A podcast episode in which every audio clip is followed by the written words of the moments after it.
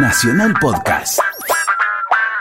El continente americano, Venezuela, Brasil y también Estados Unidos. Empecemos por Estados Unidos, porque la verdad, la, gestión de Trump, que tiene una bajísima popularidad, que ha logrado no solamente llegar a la presidencia con menos votos de electores que eh, su rival Hillary Clinton ganó por el colegio electoral, algo que es legítimo, es legal en Estados Unidos, pero le dio un margen menor a la hora de pensarse él como jefe de la Casa Blanca. Sin embargo, ha logrado echar, y ahora por tuit, a algunos de los funcionarios más relevantes. Echó por tuit a un secretario de prensa, una función muy importante en los Estados Unidos que había asumido recientemente. Y quizás la designación más impactante, la más preocupante, sea la de John Kelly, un general de, del cuerpo de Marines de los Estados Unidos que venía de ser secretario de Seguridad Interior. Pero antes de ser secretario de Seguridad Interior, el general Kelly era el que estaba a cargo del hemisferio sur que es esa división de las Fuerzas Armadas de Estados Unidos que está asentada en la Florida y que supervisa las operaciones políticas y militares de los Estados Unidos del río Bravo hacia abajo. Muchos dicen, bueno, Kelly está por la, eh, el muro que quiere hacer Trump, otros dicen Kelly está porque la situación en Venezuela es muy delicada y sin embargo, la prensa inglesa, por ejemplo The Guardian, sacó un editorial el día miércoles diciendo eh, el general Kelly llega para disciplinar el gabinete. Lo que le prometió a Trump es poner el orden que tienen en la infantería de Marina en el equipo de gobierno. Posiblemente sean todas estas cosas juntas, pero es preocupante cuando Trump dice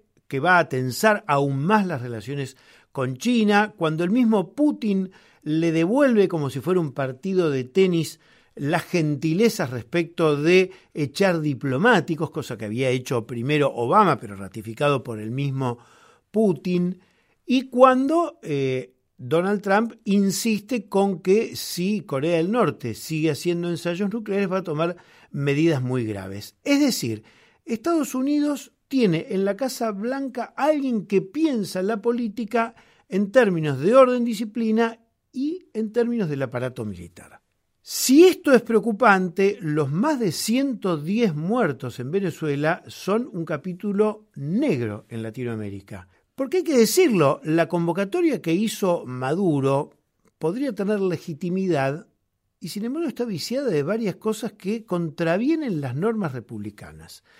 La primera, llamar a una reforma de la Constitución se puede hacer, como la hizo Hugo Chávez, por un plebiscito que le diera legitimidad, o como se da en muchísimos países, por la votación del Congreso con dos tercios, como es el caso de la Argentina. Si se quiere reformar la Constitución, se tienen que hacer pactos como se hizo en 1994 con el Pacto de Olivos, que permitió la Asamblea Constituyente que modificó la Constitución Nacional. Eh, pues bien, no recurrió ni al plebiscito ni al mecanismo de la elección directa de quienes ocuparían o van a ocupar la Asamblea Constituyente. ¿Por qué? Porque de algún modo, hay que decirlo sin vueltas, es un esquema fascista. Los candidatos que se votan son candidatos de instituciones que bien podrían llamarse corporativas. Más allá de que estén bien o estén mal, es una corporación los sindicatos, es una corporación la estructura territorial que tienen los barrios en el poder popular bolivariano, es una estructura corporativa la que tienen los propios jubilados eh, o los estudiantes en Venezuela. Y la prueba palmaria de que esto contraviene cualquier posibilidad que sea una constitución durable es que los 6.000 candidatos que se presentaron en las elecciones del pasado domingo son candidatos todos del oficialismo. La oposición le hizo el vacío. Había 15 días antes llamado a plebiscitar el repudio a eh, Nicolás Maduro. ¿Con qué nos encontramos? Con que la oposición dice que obtuvo más de 7 millones de votos en contra de Nicolás Maduro. ¿Y qué dice Nicolás Maduro? Hemos obtenido 8.700.000 votos.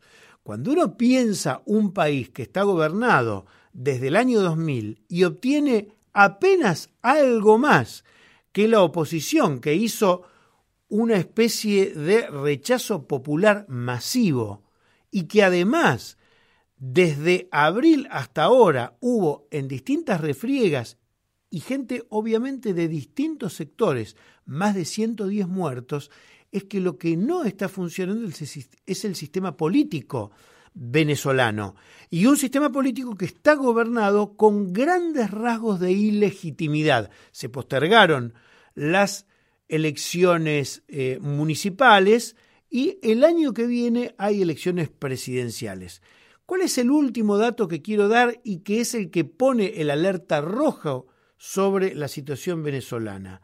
El lugar donde debería empezar a sesionar y ha convocado Nicolás Maduro a los constituyentes electos el pasado domingo es el Congreso.